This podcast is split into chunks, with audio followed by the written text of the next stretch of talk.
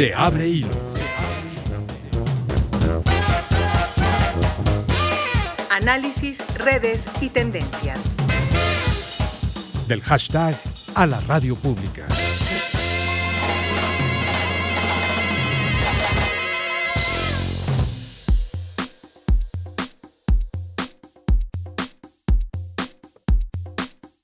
Si la justicia existe, tiene que ser para todos. Nadie puede quedar excluido. De lo contrario, ya no sería justicia.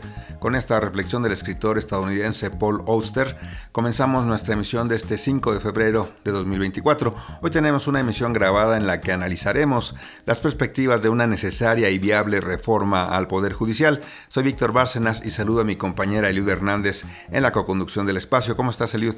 Hola Víctor, muy bien, gracias a las audiencias que se conectan con Se abre hilo esta tarde. Efectivamente nos toca analizar las perspectivas de una reforma legal al Poder Judicial en el marco de la propuesta que al respecto envía al Congreso este 5 de febrero el presidente Andrés Manuel López Obrador. Eliu, también analizaremos la posibilidad de que desde dentro, con la llegada de nuevos perfiles e integrantes en el seno de la Suprema Corte de Justicia de la Nación, se produzca la renovación y puesta al día de este Poder Judicial y la manera como viene funcionando. Quédate con nosotros y participa. ¿Qué esperamos de una reforma al Poder Judicial? ¿Qué se tiene que cambiar para mantener la división e independencia de poderes y modernizar la impartición de justicia? Tus mensajes envíalos con la etiqueta Se abre hilo y vincula tus comentarios con el hashtag Reforma Judicial. Lo que dicen las redes.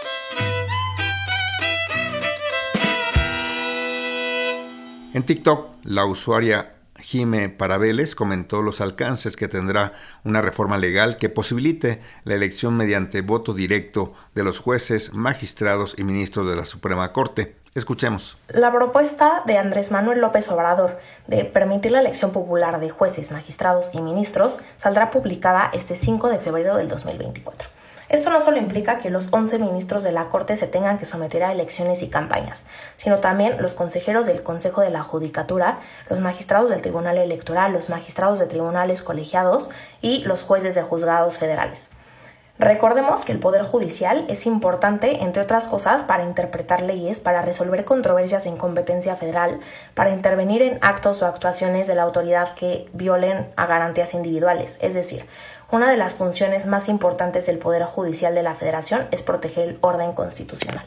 Entonces, la idea de someter a una votación directa a quienes interpretan y aplican la ley puede generar consecuencias graves para el sistema judicial. También en TikTok, Ismael Abogado se pronunció a favor de una reforma al Poder Judicial, pero que sea encaminada para que se reduzcan los tiempos de litigio que padecen actualmente los casos, sobre todo en el ámbito mercantil. La verdad es que México sí requiere una reforma judicial, pero no la que se está proponiendo actualmente de que sean el pueblo quien elija a los jueces. Eso es lo de menos, la verdad no va a ayudar en absolutamente nada. Lo que requerimos es una reforma a los procesos judiciales ordinarios y al juicio de amparo como tal. No es posible que los juicios se alarguen tanto tiempo. Ahorita llevo un asunto, un juicio oral mercantil, en el cual vamos tres años y medio y me acaban de notificar la segunda sentencia de amparo que le conceden a mi contraparte y todavía le dejan libertad de jurisdicción a la autoridad responsable, que es un, juez de primera instancia en materia mercantil. ¿Qué es lo que va a pasar? Que va a dictar la sentencia. Si a mí me afecta, pues yo voy a ir a un juicio de amparo directo otra vez. O si no, pues mi contraparte. El chiste de esto es que se va a alargar otros ocho meses a un año, dependiendo. Y pues bueno, ya estaríamos completando casi los cuatro años y medio en juicio. Y no es el gran juicio del, eh, del siglo. Entonces, no se pueden eternizar así los juicios. ¿Ustedes qué proponen? También encontramos el mensaje lanzado mediante la red social X por el usuario Cándido el Optimista, quien señaló reforma al Poder Judicial, reducción del gasto en partidos, eliminación de plurinominales, reforma de pensiones, asegurar la reforma eléctrica, laboral, adultos mayores, etc. Todo esto requiere control de las cámaras, más lo que sea que viene en su plan de gobierno. A través de un mensaje en X, antes Twitter, Raúl Torres comentó, por eso es que se prepara una nueva reforma al Poder Judicial, que no solo lo desata de las cuotas partidistas y de los intereses de la oligarquía, también de lo que más adelante podría convertirse la 4T. La forma más sana de garantizar la autonomía del Poder Judicial es por la vía democrática. Ustedes que nos están escuchando, ¿qué piensan del trabajo del Poder Judicial? Los ministros de la Suprema Corte deberán ser electos mediante el voto popular. Háganos llegar sus comentarios y aportes a este debate. Ponte en contacto con Se Abre Hilo 55 41 55 1060. Lada 800 080 1060. WhatsApp 5512 33 29 15.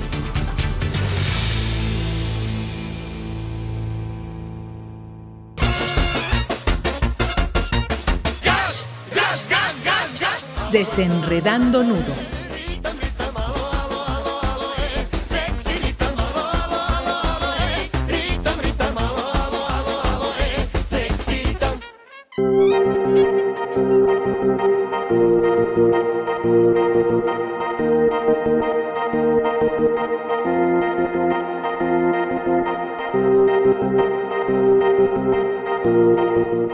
La Suprema Corte de Justicia de la Nación, como máxima instancia de legalidad, tiene la tarea de vigilar que las leyes y actos de la autoridad se apeguen a la Constitución, objetivo trascendental pero en muchas ocasiones muy alejado a los intereses y necesidades de justicia del pueblo de México. Con 54 años de edad y 28 años de ejercer el derecho, la abogada Lenia Batres Guadarrama fue designada ministra de esta Corte por el presidente de la República en apego al artículo 96 de la Constitución, debido a que el Senado no pudo ponerse de acuerdo para seleccionar a una candidata de las dos ternas que el Ejecutivo propuso.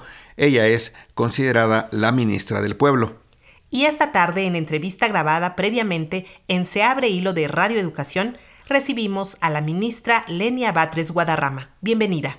¿Qué tal? Buenas tardes. Aquí saludándolos. Un gusto que nos acompañe, ministra. ¿Le sienta bien ser llamada la ministra del pueblo en el Poder Judicial, que se ha distinguido por estar lejos precisamente del pueblo en sus resoluciones recientes? Sí, por supuesto, es un, es un compromiso muy fuerte. Por supuesto que me eh, llena de honor, de orgullo, pues, pues pensar que puedo ser representante del pueblo en un poder público y el reto es responder a, a esa denominación. Usted es la cuarta ministra nombrada en este sexenio y a decir del presidente López Obrador, pues algunos de los que nombró resultaron más conservadores de lo que hubiera pensado. ¿Cómo preservar sus ideales políticos e ideológicos que justamente están más hacia la izquierda en un cargo de Estado como este de esta magnitud? Bueno, pues este, en primer lugar, las convicciones cuando son reales, pues se suelen eh, conservar más fácilmente. Y en segundo lugar, pues yo creo que siendo congruente con los actos de vida y de, y de servicio público, eh, yo concibo justamente este tipo de cargos como, como espacios de servicio, como como encargos en los que uno debe responder a una misión.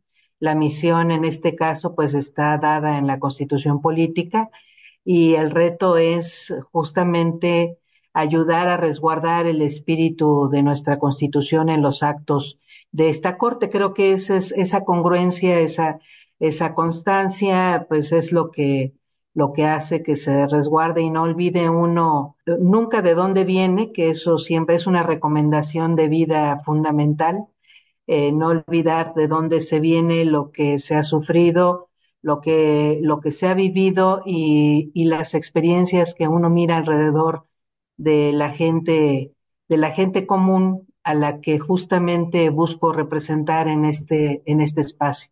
Creo que es esa memoria permanente es lo que resguarda las convicciones.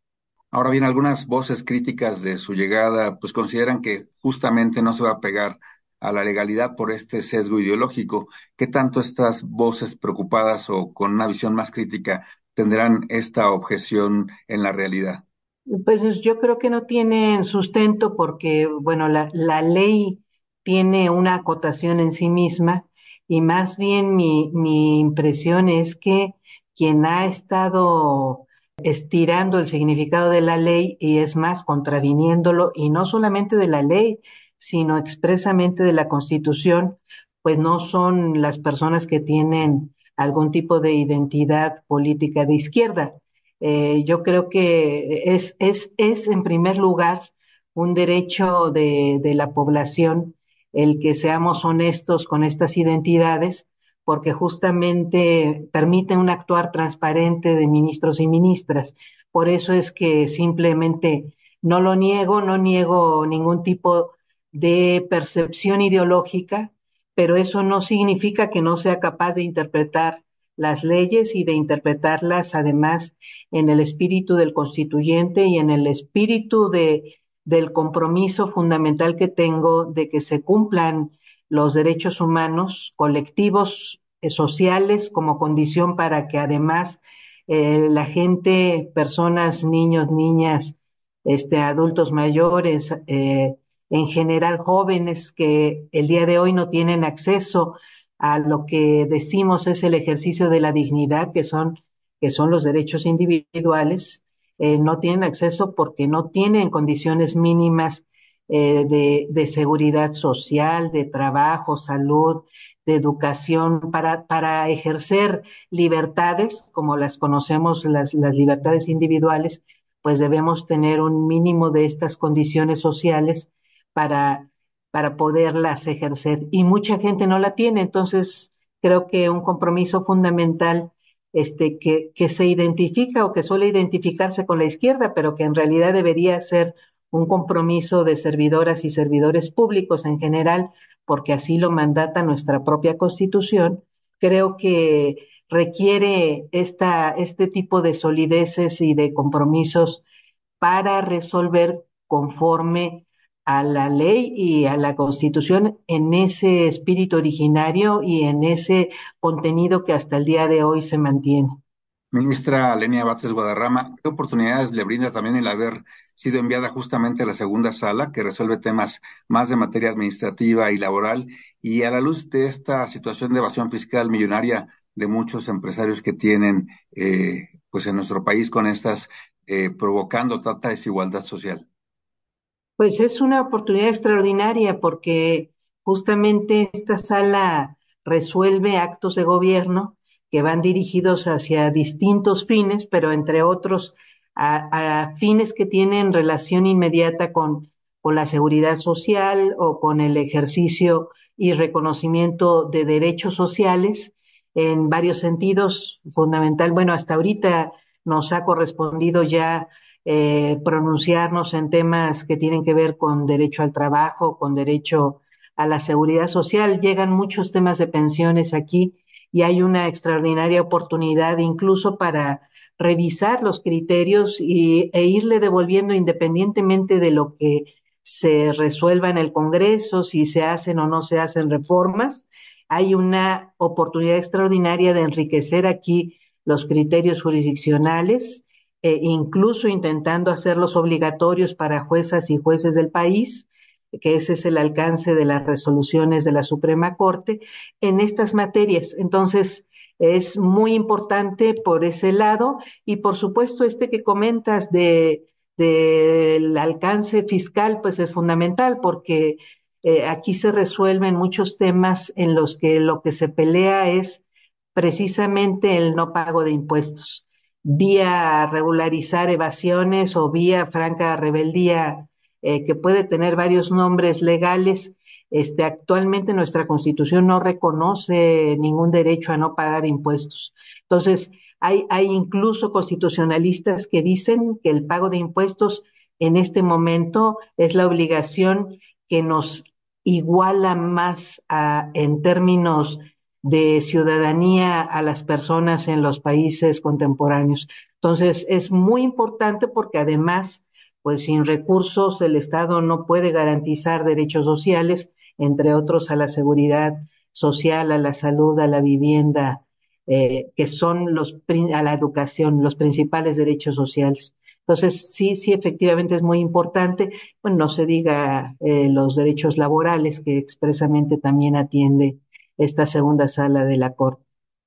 serán asuntos interesantes que sin duda tendrán una visión distinta a lo que se venía manejando en el ámbito administrativo, laboral y fiscal. Por supuesto, eh, hay, hay una oportunidad que me parece a mí inigualable para ir llevando algunos principios, incluso de convencionalidad internacional, eh, que se ha, que se, en los que se ha venido avanzando. La, las Naciones Unidas tiene, por ejemplo, un comité que ha venido generando jurisprudencia a nivel internacional en materia de ejecutabilidad y justiciabilidad de derechos sociales, que es el Comité de Derechos Económicos, Sociales y Culturales, que, que me parece que tiene una riqueza fundamental que no ha generado esta propia Suprema Corte en materia de protección de derechos sociales y que parten fundamentalmente del principio de progresividad que ya reconoció expresamente nuestra Constitución en su artículo primero y que significa nada más y nada menos que no se puede interpretar de manera regresiva la ejecución de derechos sociales. Entonces, cuando ya una colectividad ha tenido el reconocimiento, por ejemplo, del 100% del derecho de, percibir el 100% del monto que se recibía eh, de salario, recibirlo como pensión, bueno, pues aquí deberíamos ya ir avanzando hacia esos criterios. Entonces, eh, si tenemos tantos casos en los que se van revisando pensiones en esta corte, pues tenemos una oportunidad inigualable para avanzar en ese sentido, en ese derecho y en todos los demás derechos sociales. Podríamos entonces pensar que en una expectativa eh, la Corte será más justa en el futuro con esta sola discusión más abierta, porque ha habido cuestiones desafortunadas en la misma Corte, como la renuncia y los motivos por los cuales el exministro Eduardo Medina Mora renunció a su cargo. ¿Qué se puede hacer para sanear eh, la Corte de jueces cercanos a intereses económicos más que a las decisiones que eh, apoyan o benefician a la mayoría? Y también lo, lo que tiene que ver con el crimen organizado de estas decisiones judiciales. Se puede hacer mucho. El, el tema aquí sí atraviesa, creo, necesariamente algunas reformas eh, de carácter legal y, si es posible, constitucional. Eh, se puede hacer mucho, pero cuando no hay eh, desde dentro condiciones, interés, eh, pues tiene que hacerse desde afuera.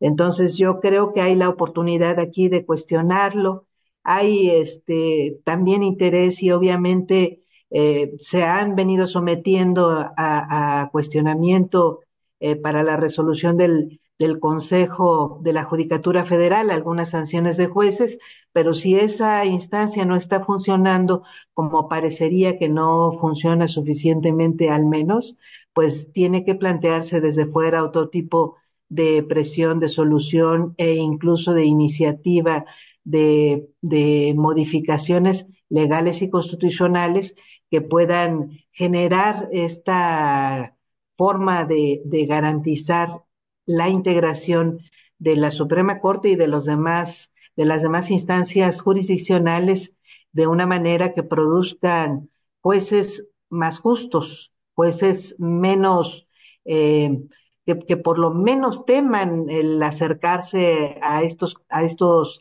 intereses ilegítimos como los del crimen organizado o de grupos económicos que lo que hacen es bloquear el ejercicio de derechos, que lo que hacen es bloquear la captación de recursos públicos para los fines del propio Estado, que son fundamentalmente brindar servicios públicos y garantizar derechos humanos en términos genéricos y específicamente y fundamentalmente derechos sociales que son los que requieren el ejercicio de recursos públicos.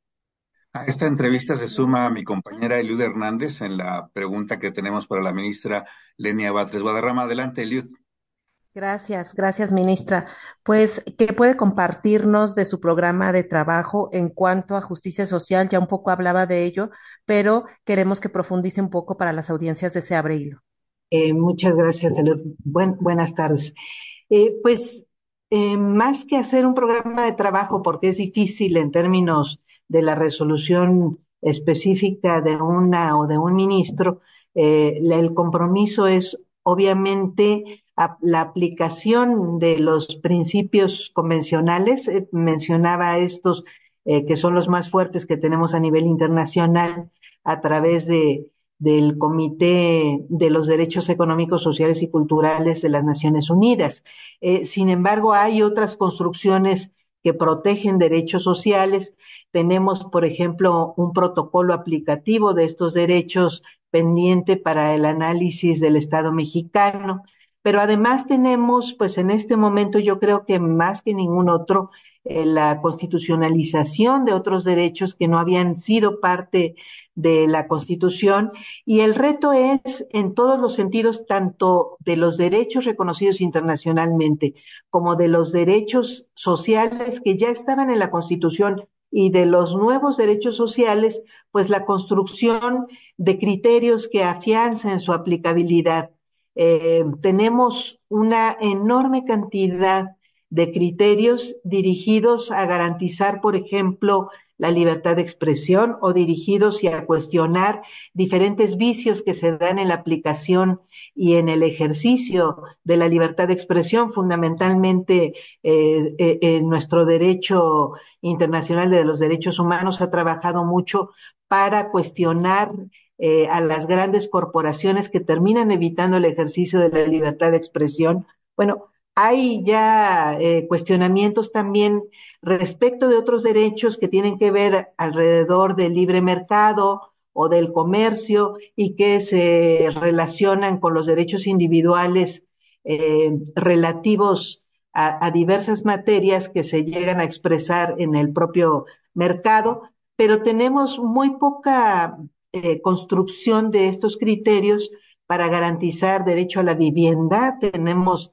escasísimos criterios es más, van ligados casi siempre eh, algún tema muy específico que, eh, generó algún juicio, algún tipo de demanda, fundamentalmente de usuarios de IMSS, de ISTE, por el Infonavit o por el FOBISTE, pero eh, en términos generales, fuera de ahí, no tenemos criterios dirigidos, por ejemplo, a quien no tiene, a proteger a quien no tiene seguridad social para proporcionarle o para generarle oportunidades para poder adquirir vivienda a precios asequibles. Hay una serie ya de lineamientos y de características que debe tener el derecho a la vivienda, pero eh, nuestra, nuestra corte y en general en el conjunto de, de jurisprudencias, el, el el conjunto de la doctrina que se genera desde aquí no tiene mucha relación con esas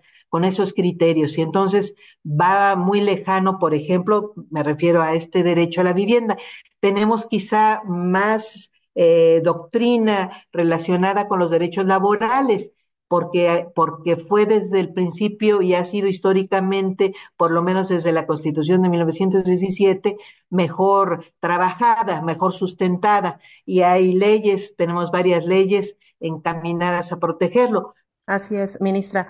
Y precisamente hablando de esta precarización que vive pues mucha de la gente en México, también eh, las y los once ministros de la Corte tienen pues una situación quizás de excepción y una situación que usted ha dicho eh, que no es la correcta constitucionalmente hablando.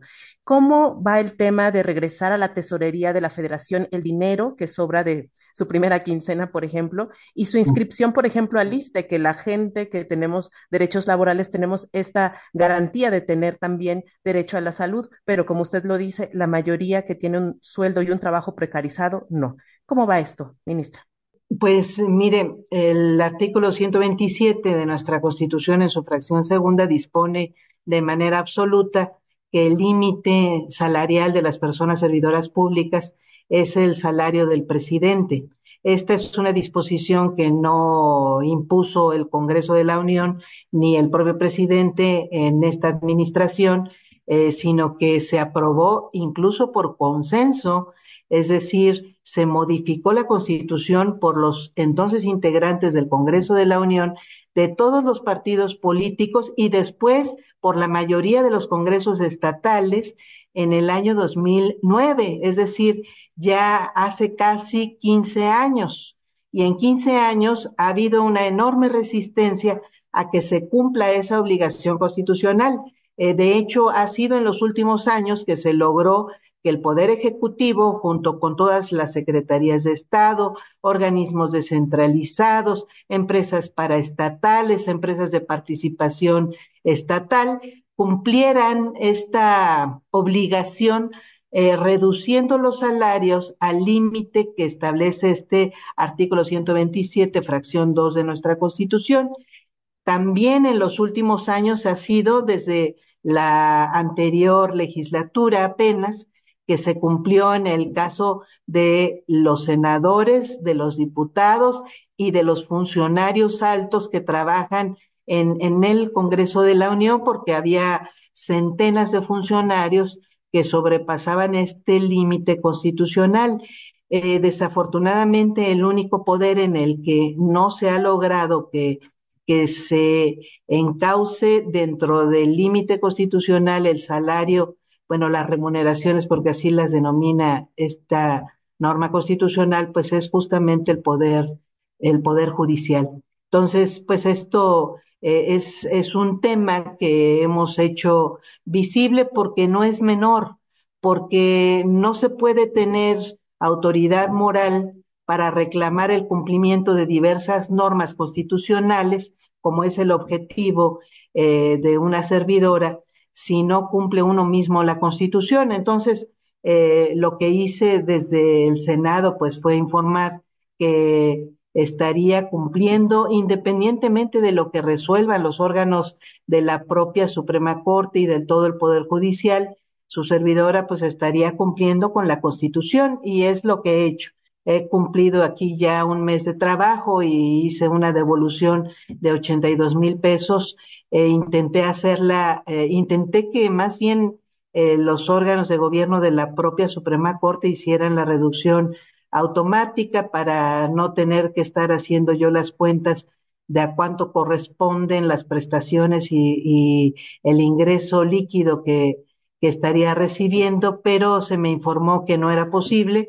Solicité mi ingreso al ISTE, me, se me dijo que, que tampoco era posible porque los ministros estábamos considerados como patrones equivalentes, lo cual me parece sumamente grave porque pues nuestro único patrón debería ser el pueblo mexicano porque somos servidores públicos, eh, no somos patrones nosotros porque no somos este, empresarios, dueños de empresas, que a su vez podamos estar fijando el salario de otras personas. Cumplimos leyes. Justamente por eso el artículo 108 de la Constitución no nos da ninguna característica de patrones, sino de servidores públicos, como todos los directivos de todas las empresas del Estado, como todos los titulares de las secretarías y como los titulares de los otros poderes, diputados federales, senadores, presidente, son servidores públicos y expresamente ministros y ministras de la Suprema Corte de acuerdo con el artículo 108 constitucional. Pero se me dijo que no y en ese sentido no se me podía inscribir al ISTE y entonces he tenido que hacer la inscripción voluntaria y pagar la cuota de mi empleador más mi cuota de trabajadora. Este no es tanto dinero, eh, afortunadamente, como representan los seguros privados que no he recibido ni voy a recibir, eh, y con eso estoy generando pues un ahorro importante para el erario público, además de los 82 mil pesos que regresé, que ahí todavía no consideraba el pago al ISTE, pues voy a estar pagando a ISTE y pensioniste, ya, ya ahora que me inscribí, voy a estar pagando siete mil pesos más o menos al mes. Este no tiene ninguna relación con los más de o con los cerca de cien mil pesos que la propia Suprema Corte eroga por ministro por este, estos tres seguros privados de vida, de retiro voluntario y, y de servicios y, y de gastos médicos mayores que se tienen actualmente inscritos a ministros y ministras. Entonces, eh, creo que es importante eh, pues ir, ir visualizando que no nos retira ninguna dignidad el cumplir con nuestra constitución, sino que al contrario, pues nos da la oportunidad a que seamos consecuentes y a que demos el ejemplo, pues como fundamentalmente como guardianes de la Constitución, que es que es la principal función que tiene un ministro y una ministra de la Suprema Corte. Final, estamos concluyendo ya esta charla, esta conversación. ¿Qué retos se enfrenta la Corte en este que ha sido llamado Tiempo de Mujeres? Y tenemos inminencia de que en México, que saldrá de la elección de junio, pues a lo mejor una mujer probablemente nos gobierne. ¿Qué retos se enfrentan las mujeres en esta vida pública? Bueno, aquí, aquí en la propia, en los propios órganos jurisdiccionales hay un reto enorme, porque afortunadamente en las reformas que se hicieron en, al artículo cuarto y que se han hecho también al artículo 41 constitucionales, eh, se ha obligado a que exista paridad en los propios órganos jurisdiccionales. Entonces estamos lejísimos de esta paridad. Eh, todavía no logro saber a ciencia cierta de todos los órganos jurisdiccionales el grado de, de avance, pero hay, ahí es muy probable que no estemos llegando ni al 20% de mujeres eh, juezas de la totalidad de jueces y juezas en nuestro país. Hay un reto interesante, obviamente que, bueno, esta paridad pues no representa automáticamente nada, más que la oportunidad de las propias mujeres en condiciones de, igualdad que los hombres en, transmitir y ejercer eh, este servicio público de tipo jurisdiccional. Eh, hay retos todavía más grandes que son los que representan pues que esas juezas y los jueces, es decir, mujeres y hombres que ejercemos esta función, eh, pues también miremos en condiciones de igualdad eh, a hombres y mujeres y a cada segmento de nuestra sociedad, que los miremos a la hora de resolver las sentencias. Hay muchos, muchos, muchos temas que implican esta igualdad. Aquí se, se ha venido avanzando de manera muy interesante. Yo diría que, que en estos temas no hay tanto rezago como en otros temas sociales. Afortunadamente hay un compromiso que creo yo este, es bastante visible porque eh, sí ha habido eh, un, un, criterio positivo al considerar, por ejemplo, en las propias pensiones y en los derechos de pensiones a las, a las concubinas, fundamentalmente mujeres que son las que han, han ocupado esta, esta función y que requieren una protección casi siempre eh, posterior, ya sea a la muerte de, de la persona con la que este, tenían la relación de concubinato, a veces porque hay hijos o a veces porque simplemente se quedan sin hogar o sin, sin una relación de dependencia económica cuando la hubo y la propia mujer hizo, por ejemplo, funciones de trabajo en el hogar. Bueno, hay, hay ya bastantes criterios y hay, hay unas condiciones, creo que muy favorables para resolver en estos temas. Entonces, creo que eh, eh, hay conciencia, afortunadamente, también socialmente se, se ha avanzado bastante para presionar eh, o sea, hay un contexto positivo de presión hacia el avance de estos temas. Entonces, la oportunidad tanto de resolver como de visualizar esta igualdad en términos profesionales y en términos jurisdiccionales es muy grande y bueno, pues nuestro país creo que está más que en mejores condiciones de seguir avanzando hacia los temas de igualdad de género y, hay eh, esas condiciones, ese contexto favorable para ello. Así es, ministra. Pues no nos queda más que agradecerle este tiempo para las audiencias de Se Abre Hilo de Radio Educación eh, mucho gusto, Eliud y, y Víctor, por estar con ustedes. encontramos como en redes sociales, ministra? ¿Tiene redes sociales? sí, sí, estoy como Lenia Batres, tanto en X, antes Twitter y en, en Facebook y, y en TikTok estoy como Lenia Batres. Estaremos siguiéndola entonces y pendientes de sus resoluciones. Un abrazo. Hasta, luego. Muy buenas tardes. Siguiendo hilo.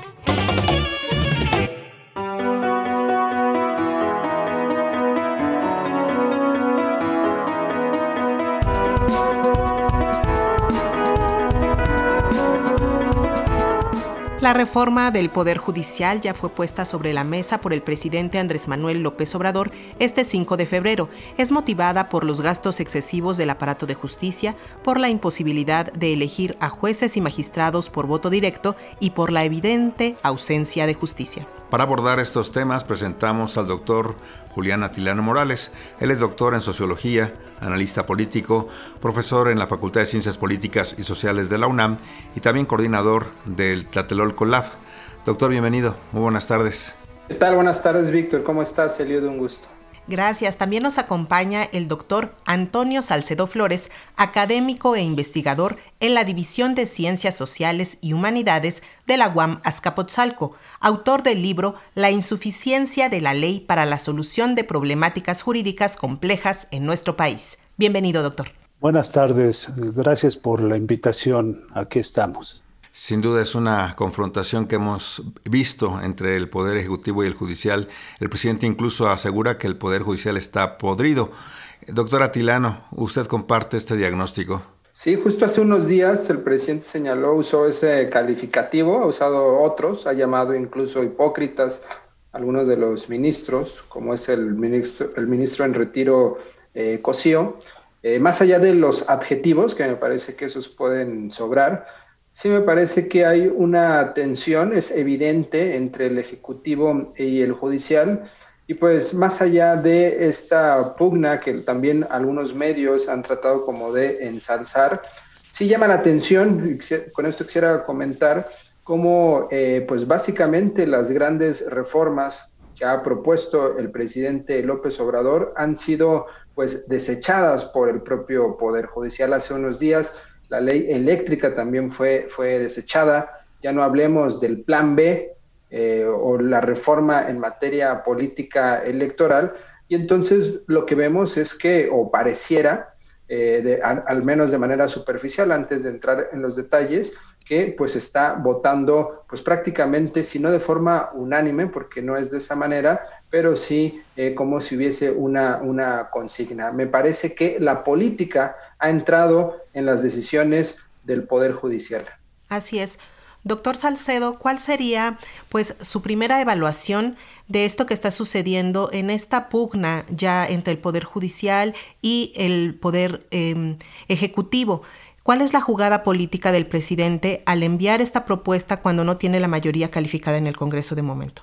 Bien, el, titular del Ejecutivo intentó hacer reformas, intentó hacer modificaciones eh, que se acomodaran a su plan de desarrollo sexenal. Hubo algunas reacciones por parte del Poder Judicial Federal. Eh, la Suprema Corte de Justicia estuvo deteniendo parte de estas iniciativas y la reacción del titular del Ejecutivo es descalificar, es eh, desacreditar, a veces sin mucho fundamento, a veces sin muchos elementos de juicio.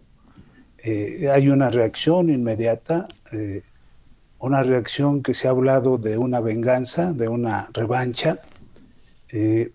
la, el último examen universal de la ONU recomienda que se tenga prudencia, que se tenga cuidado, y que haya independencia judicial. Nosotros tenemos una república, tenemos una federación, el poder público se divide en tres, ejecutivo, judicial, legislativo, y desde la constitución de 1856 que ha estado eh, invocando el titular del ejecutivo, para decir que aquella señalaba que los ministros de la Corte serían elegidos popularmente. En esa misma constitución del, del 56 se señala que va a haber una división de poderes. Se señala que el titular del Ejecutivo debe facilitar las condiciones para que el judicial cumpla su función. Esta última obligación del presidente se reproduce en la Constitución de 1917 y está vigente. Y parece que, que, no hay esas condiciones favorables para que el judicial pueda cumplir su función, sino que hay un, un debate, una revancha. Entonces, yo creo que debe ser más sensata la posición de ambos, la posición de eh, la prudencia, porque en medio estamos nosotros. en medio está la ciudadanía y, ambos están, tanto el Ejecutivo como el Legislativo y el Judicial, están normados por una constitución. Esa es mi opinión. Claro.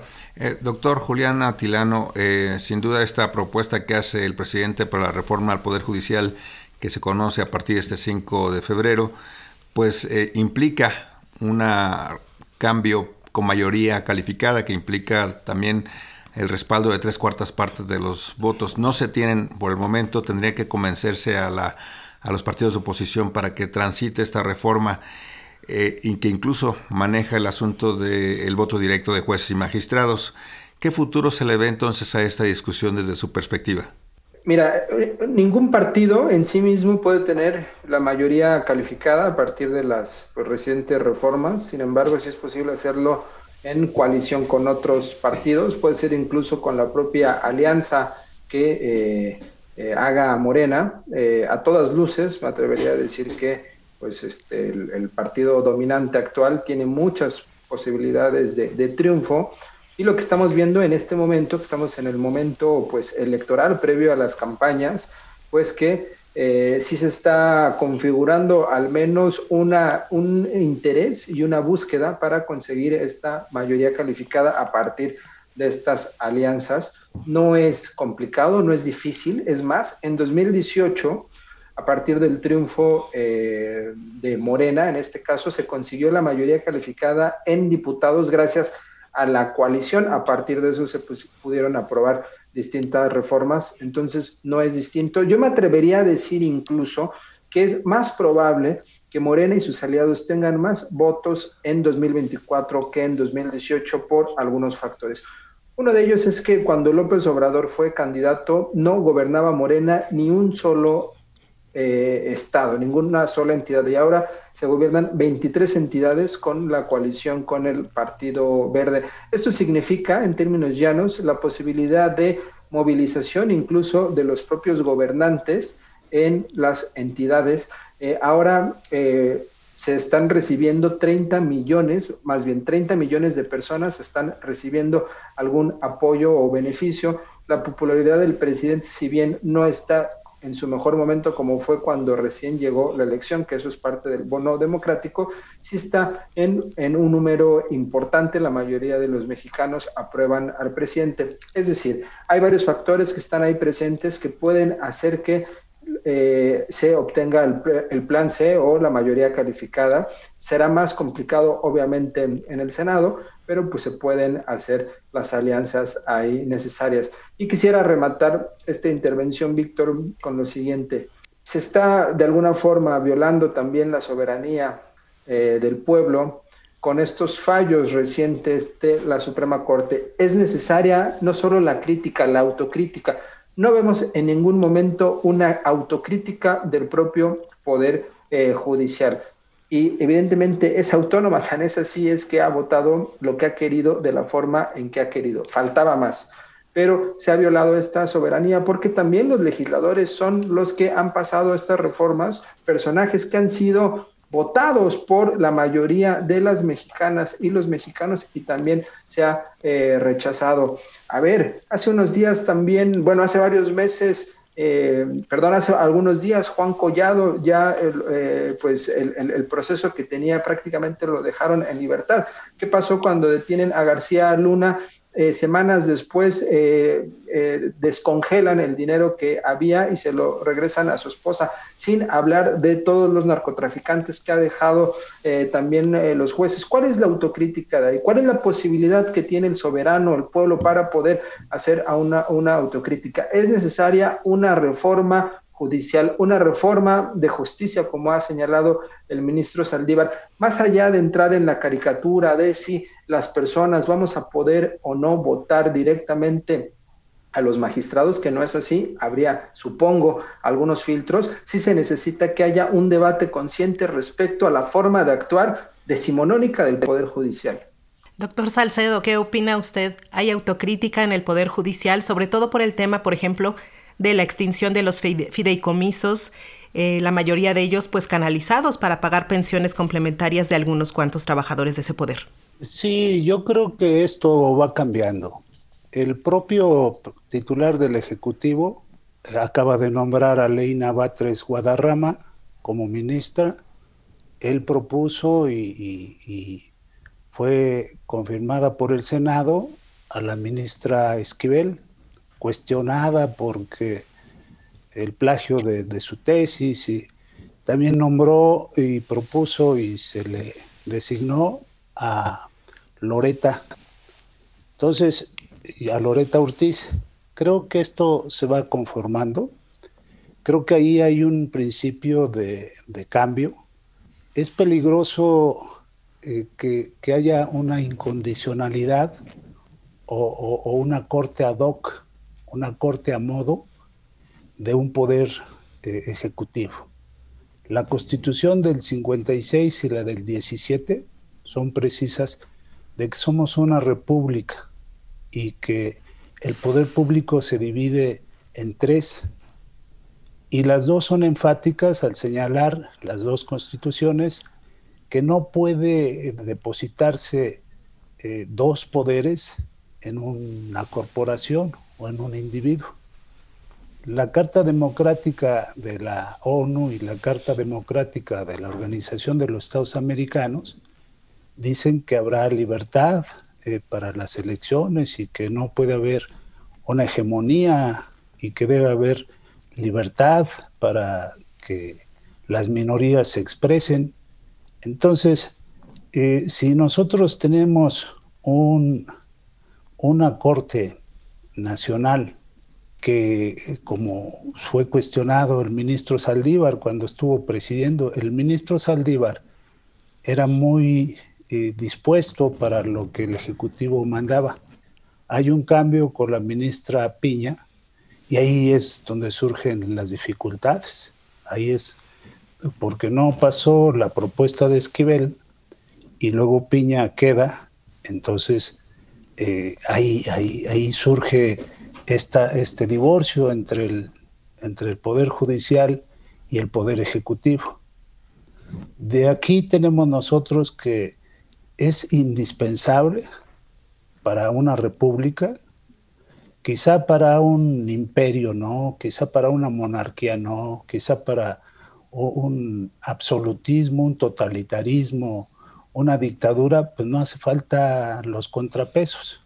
Pero una república como lo es México, es indispensable que haya este, este balance, este equilibrio de poderes para que salgamos adelante. Si no discute el Ejecutivo y, gana o gana el Judicial y, nosotros en medio, la ciudadanía está en medio, lo importante es la ciudadanía. Quizá sea necesario un cambio, perdón, eh, pero una consulta popular, un plebiscito para ver el, pueblo qué opina.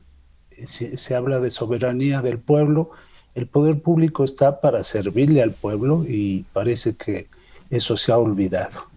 Claro, en el deber ser y más allá del formalismo de lo que se esperaría de esta división de poderes, lo que vemos también es una realidad de que tanto el Poder Judicial tiene intereses propios que obedecen no solo a lo que implica lo que requiere la población en general, sino intereses focalizados en lo que necesitan los empresarios o los que necesitan ciertos sectores de la población. Doctor Julián Atilano, ¿cuál es el interés que puede marcar lo que actualmente define la Corte en sus últimas resoluciones? Son autónomos, por supuesto, del poder ejecutivo, pero no lo son del poder económico.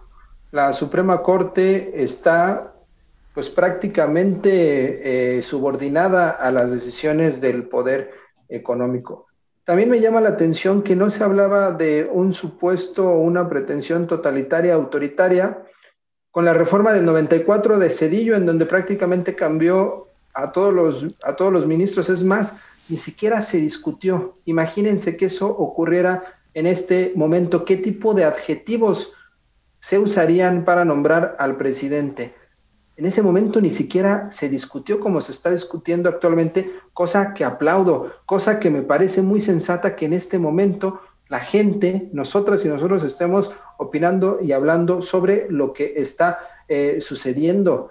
reitero, no ha habido ninguna autocrítica del Poder eh, Judicial. Parecería que todos los adjetivos se cargan hacia el Poder Ejecutivo, pero nunca hablamos del Poder Judicial y lo que les ha ayudado también es la propia invisibilidad que ellos han construido. Si hiciéramos una encuesta en este momento, ¿cuántas personas, cuántas mexicanas y mexicanos sabrían los nombres de al menos una ministra o un ministro. ¿Y qué quiere decir esto? Que al actuar en total impunidad no tienen consecuencias frente a la gente, frente a la opinión, porque siguen siendo ellos cómplices también. Repito, ¿qué sucede cuando un juez libera a un narcotraficante? ¿Cuántas veces hemos visto que distintos jueces un viernes o un domingo en la noche libera a algún narcotraficante? Lo de Juan Collado, lo de la ley eléctrica. A ver, entendamos esto. En 2018 hubo un mandato popular que puso a una persona, a un presidente en el gobierno. También votó así a favor del propio legislativo y tienen la legitimidad estas personas, no solo por mandato constitucional, sino también una legitimidad propia por la voluntad popular para tomar decisiones. Quienes votaron en 2018 por López Obrador votaron para que cambiaran muchas cosas, para que hubiese una nueva ley eléctrica, por ejemplo, y cómo es posible que ahora el, la Suprema Corte de Justicia la deseche. ¿Con qué argumentos? Los que han puesto sobre la mesa es que eso omite y evita la libertad eh, principios propios del liberalismo, incluso económico y judicial. Son debates es, es, no, hay consensos respecto a esa situación cuando hablamos que pueden existir también monopolios del Estado, cuando estos eh, eh, favorecen a la soberanía popular y sobre todo cuando son a partir de bienes estratégicos eh, nacionales. Parecería entonces que lo que dictamina la Suprema Corte simplemente es em, escritura en piedra, pero es polémico también. Dentro del propio derecho hay varias formas de discutir y de pensar. Hay distintas eh, tradiciones y que se tienen que eh, reflexionar. Así es, y sin duda debe haber un equilibrio de poderes, como lo decía el doctor Antonio Salcedo, porque al final de cuentas quienes estamos en medio, pero también quienes decidimos por este país, somos las y los ciudadanos. Un factor, doctor eh, Salcedo, de controversia entre los poderes ejecutivo y pues el judicial es la prisión preventiva oficiosa. Las reformas al poder judicial deben profundizar a su parecer en la derogación, proscripción de este recurso, que es contrario, ya por decirlo menos, a eh, pues el, lo que ha dicho el grupo de trabajo sobre detención arbitraria, el Comité contra la tortura, etcétera. ¿Cuál es eh, su percepción al respecto? Porque también por algo existe esta división de poderes. Eh, Cedillo en, el en 1994, después de una cumbre con Bill Clinton, llegó al país de México y desapareció la Suprema Corte de Justicia. Ahí escribimos algo sobre eso en alegatos de la UAM, en el cotidiano de la UAM. Fue un golpe de Estado prácticamente. Y sí hubo reacción por parte de la UAM. Hoy la prisión preventiva oficiosa ha sido eh, juzgada y ha sido condenado el Estado mexicano. Empieza un juicio ante la Corte Interamericana de Derechos Humanos el 1 de mayo de 2021 y concluye el 7 de noviembre de 2022 y tanto el Poder Ejecutivo como el Poder Legislativo como el Poder Judicial fueron condenados en esa resolución. Eh, no se ha cumplido, se ha cumplido en una sexta parte. Si hay una necesidad de autocrítica, el Ejecutivo no ha hecho una autocrítica y no esperemos que en estas circunstancias y con estas personalidades lo haga. Pues eh, sin duda son muchos los aspectos que implican esta reforma al Poder Judicial y nosotros agradecemos esta tarde al doctor Julián Atilán Morales y también al doctor eh, eh, investigador Antonio Salcedo que nos hayan aportado su visión de lo que implica esta discusión que está pues a ver si, por venir a través de lo que discute el Congreso. Muchísimas gracias a los dos por acompañarnos esta tarde aquí en Se Abre Hilo. Muchas gracias. ¿Cómo les encontramos en redes sociales? Eh, en, la UAM, en la UAM me pueden encontrar, les agradezco la oportunidad y creo que todos estamos trabajando, Atilano, Eliud, eh, Víctor, Paco, un servidor, por la ciudadanía. La ciudadanía queda en medio de esta vorágine de, discusiones, pero tenemos que ver por el auténtico pueblo. Así es, doctora Tilano, redes sociales. Muchas gracias, Eliud Víctor, doctor Salcedo, en arroba Juliana Tilano en Twitter. Y coincido en que es importante abrir los espacios y discutir este tema. Puede ser un tema tan pantanoso como queramos o tan claro como lo decidamos. Claro que sí. Muy buenas tardes. Se abre hilo.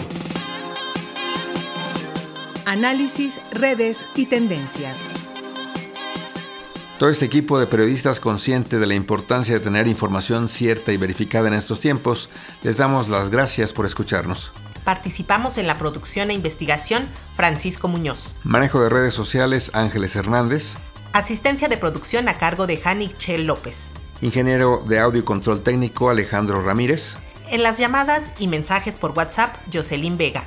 En el guion y la conducción nos despedimos esta tarde. Eliud Hernández y Víctor Bárcenas. Les esperamos la próxima semana aquí en la frecuencia de Radio Educación. Pásenla lo mejor posible. Le invitamos que a partir de febrero se llevará a cabo la retransmisión de Se Abre Hilo todos los martes a las 22 horas en el 1060 de AM. Bye.